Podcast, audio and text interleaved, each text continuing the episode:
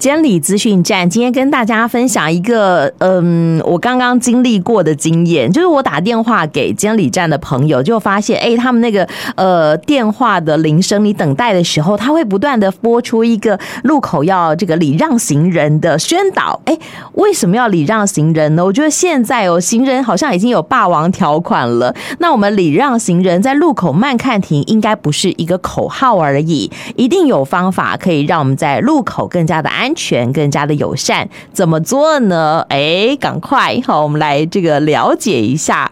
呃，今天跟我们的听众朋友们做分享的是我们麻豆监理站的杨哲明鼓掌，鼓掌好。主持人好，各位听众大家好。哎，好，现在大家到路口都有点紧张，好好，因为这个驾驶朋友们要礼让行人，而行人呢，好，呃，走在路口上，现在好像还是不能够完全的安心，哈，我们不断的在宣导，希望大家在路口哦，能够营造一个更安全的空间。那我想，哈，在行经路口的时候，行人还有车辆经过斑马线这个行人的所谓的行穿线的时候，一定好会有更安全的秘诀，要怎么礼让呢？是不是请鼓掌给我们的听众朋友们传授几招呢？好，那我们这个部分呢，跟大家说明一下哈。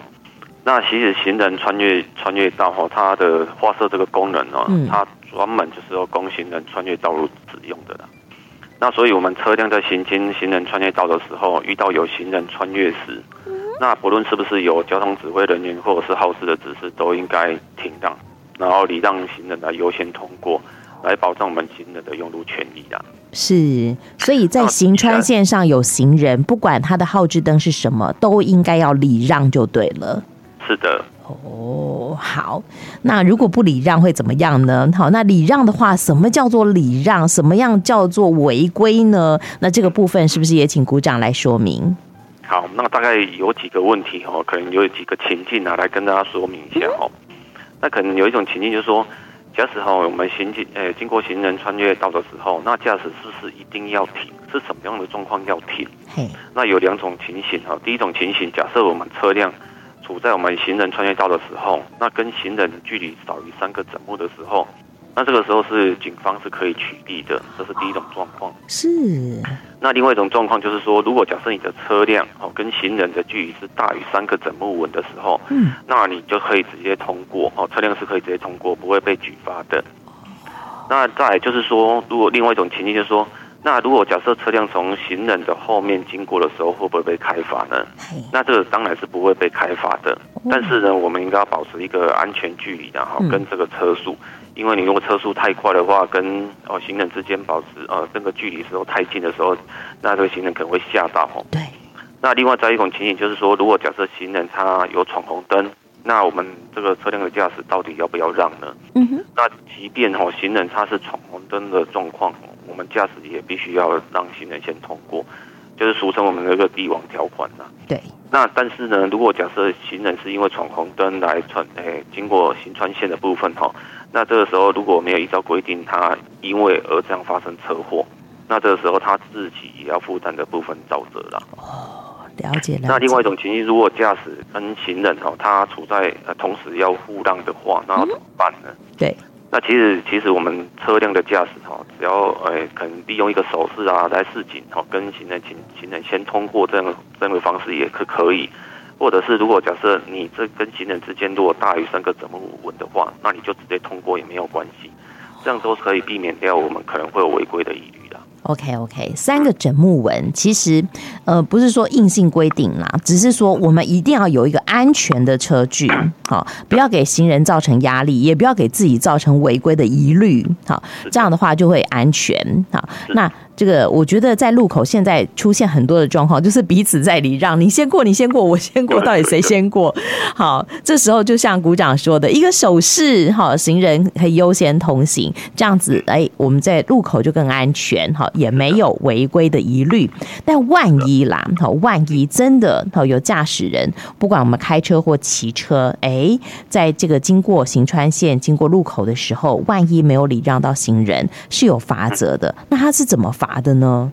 哦，这部分也跟大家说明一下。那现在处罚来讲，其实都有加重了。那如果我们呃 机车驾驶人或者是开车，如果经过行穿线的部分，然后没有礼让行人的话，那如果有因为又不慎擦撞到行人啊受伤的话，那其实来讲的话，都会都会有一些违反一些规定。嗯，那处罚来讲的话，哈，依依照我们《道路交通管理处罚条例》第四十条，它的规定呢，那原本哈，它这个罚款的部分是可能一千二到六千，那后来就提高了，在大型车跟小型车，它原本是三千六，那直接给你罚到六千块。那机车的部分就是罚一千二。嗯哼，那如果是遇到哈，他有呃视觉障碍者，他有携带还有白手杖或者是导盲犬，那不停让的话，那新呃他处新台币原本是两千四百元到七千两百元，那后来呢，大型车跟小型车它也都加重了，直接罚七千二。那机车的部分就是维持两千四。那最重要的一点哦，这一个规定里面还要记违规点数三点。那记违规点数三点，这个比较重要是说，因为今年哦，在哦六月三十，他后来有修正。如果一年你达到十二点的时候，你要吊扣驾照两个月，而且还要上道安讲习，这个还蛮重要的。哇，这这处罚的蛮严重的。以往我们讲到一些交通罚款，就是说，哎，多少钱到多少钱，可能就会看情节的情形来这个开罚。但是现在在路口没有礼让行人，就是最高罚就对了。对。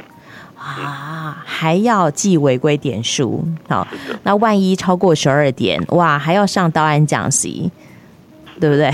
然后还要吊扣驾照，哎，对。很多驾驶人来说，驾照就是他的这个维持生计的工具，哎，万一被吊扣了，是事关重大的。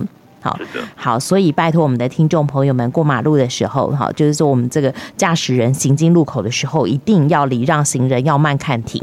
那行人的部分呢？哎，现在好像出现一些调皮的行人，哎，有的时候在路口好像要过不过的，哦，所以，嗯，这样子好像也不太道德，而且也不太安全。所以路这个行人在行经路口的时候，我们也有几点呼吁，对不对？对对对对。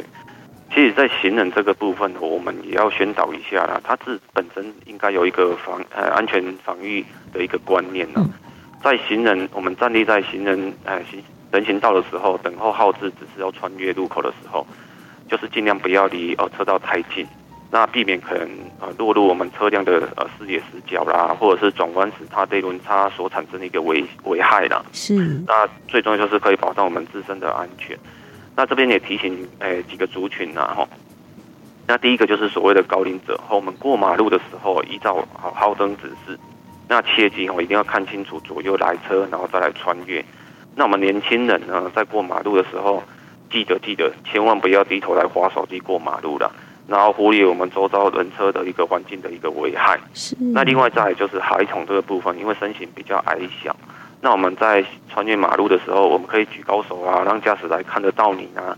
所以这几种的情况哦，都是可以保障我们诶行人一个穿越马路的一个安全性的一个方方式。没错，没错。好，这个高龄者、好年幼的小朋友，还有哈一般的行人，拜托大家过马路的时候专心走路，好不好？那划手机的人真的是越来越多了。好，所以行人也要好这个守护我们自己过马路的安全哦。好，好，这是有关于在路口提醒大家一定要这个慢看停，好，一定要停看听，才能够让我们这个安全度可以提升。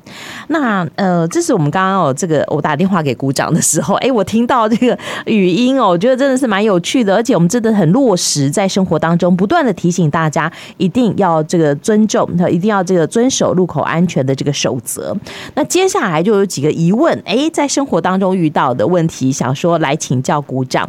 最近呢，这个呃疫情比较趋缓了。好，那正值暑假，好，这个大家出游的高峰期，哎，我们就几个好朋友约说要租游览车出去玩，也安排了很多的景点，安排了非常丰富的旅程。可是这时候有人来泼冷水，就觉得有点讨厌，因为游览车的公司哦，这司机大哥就跟我们说，哎呀，他们的这个游程啊，可以排很多没有错，可是不可以哈晚上再去疯。哎，他说他的这个驾驶的时间是有限制的，是不是？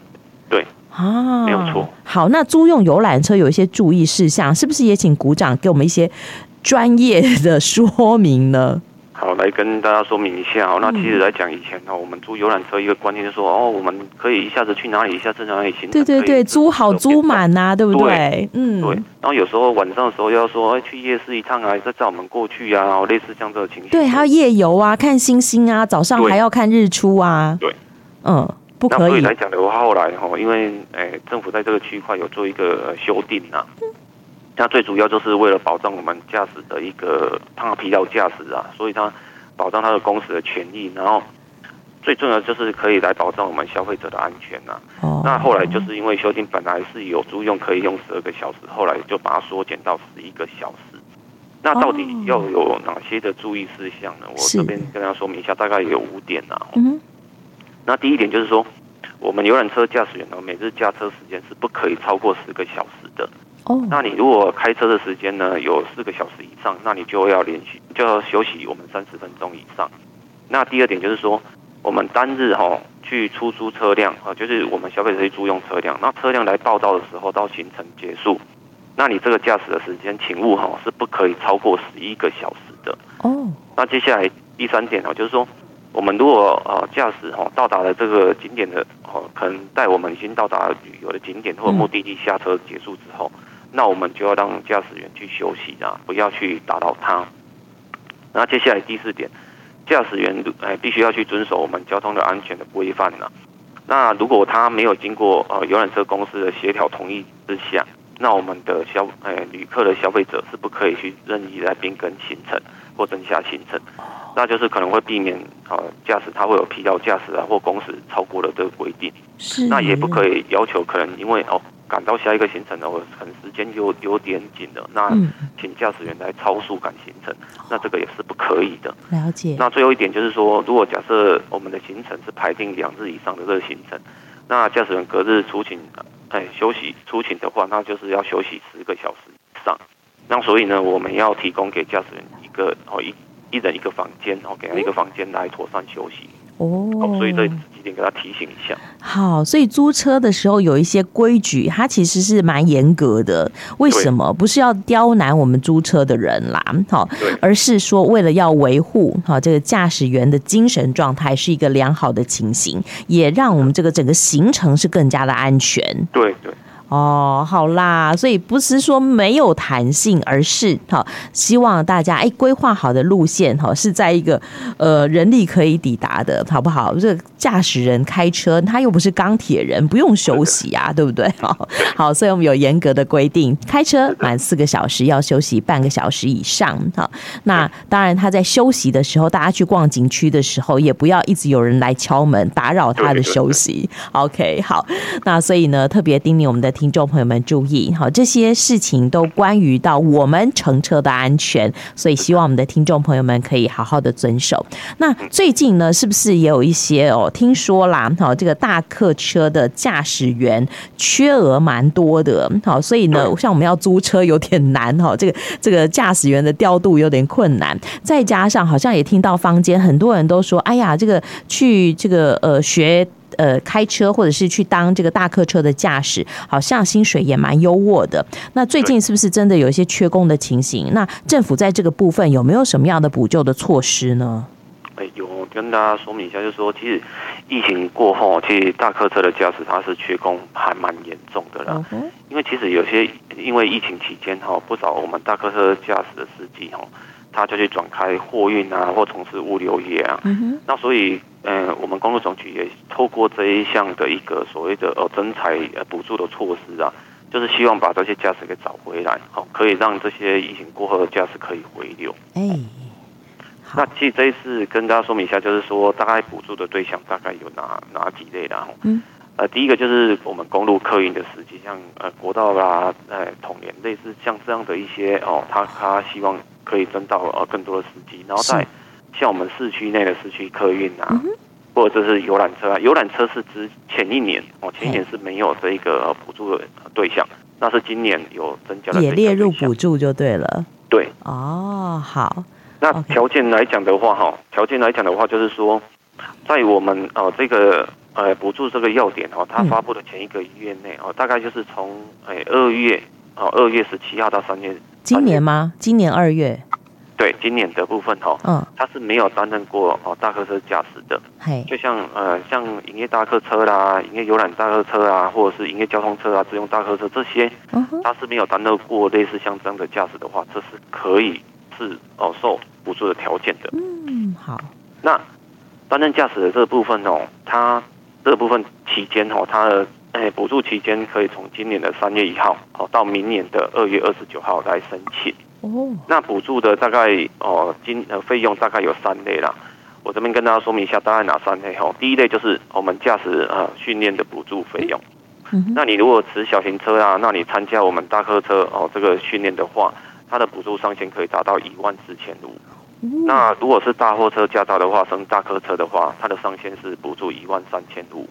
那职业大客车驾照的话，那你补助乙类的专业训的话，它的补助上限是两万七千三百六十五元。在职业大客车驾照的话，你如果有受雇在我们公路客运、市区客运或其他哦驾驶大客车一年以上的经历，嗯，来参加我们大甲类哦大客车的专业训的话，补助上限是五万零九百二十三元。哇，感觉还不错啊！可是他们去受训的时候啊，总是生活还是要过下去啊。那有没有一些？对对对，对对对是什么？对，所以这一个部分呢，就是跟大家包另外一个好康的，就是嗯，他还有生活津贴的补助。是哦。对，那生活津贴补助要怎么算呢？嗯，你在刚刚的训练哦，就是刚提到的驾驶训练期间，那业者哦给予每天哦新台币如果八百五十元以上的生活津贴的话。那我们机关来补助的话，会补助半数，那就是每日以四百二十五元为上限。那你就是按照你驾训期间那一个哦来计算，嗯，就是从开训到结结训这段期间，假日也都照给。那最高的话可以补助到四万七千六百元。是哦，就是业者给八千五，对不对？其中一半哦可以由这个监理机关这边来做补助就对了。对，没有错。啊，好好哦，好，那这辅助大家赶快找到工作，可以稳定就业，好，都是好事。嗯哼，对，好，所以那最重要还有另外一个啦，还有啊，对，还有另外一个补助费用哈。嗯，那另外一个补助费用就是连续雇满。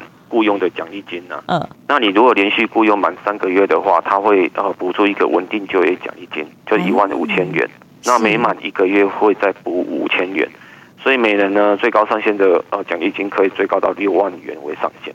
哇，太好了吧！好，所以难怪最近哈，我看到广告还蛮多的，而且确实有一些朋友好像摩拳擦掌、跃跃欲试。原来补助这么多，好，那如果说能够找到一个还不错的工作哈，也真的是一件好事情。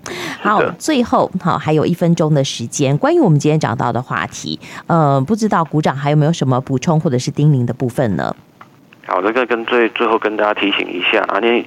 其实哈，我们现在路口停让是一直最重要的一个政策啦。嗯，那其实最重要，其实就是也可以利用我们在呃台湾在国际间的一个呃一个形象啦。是。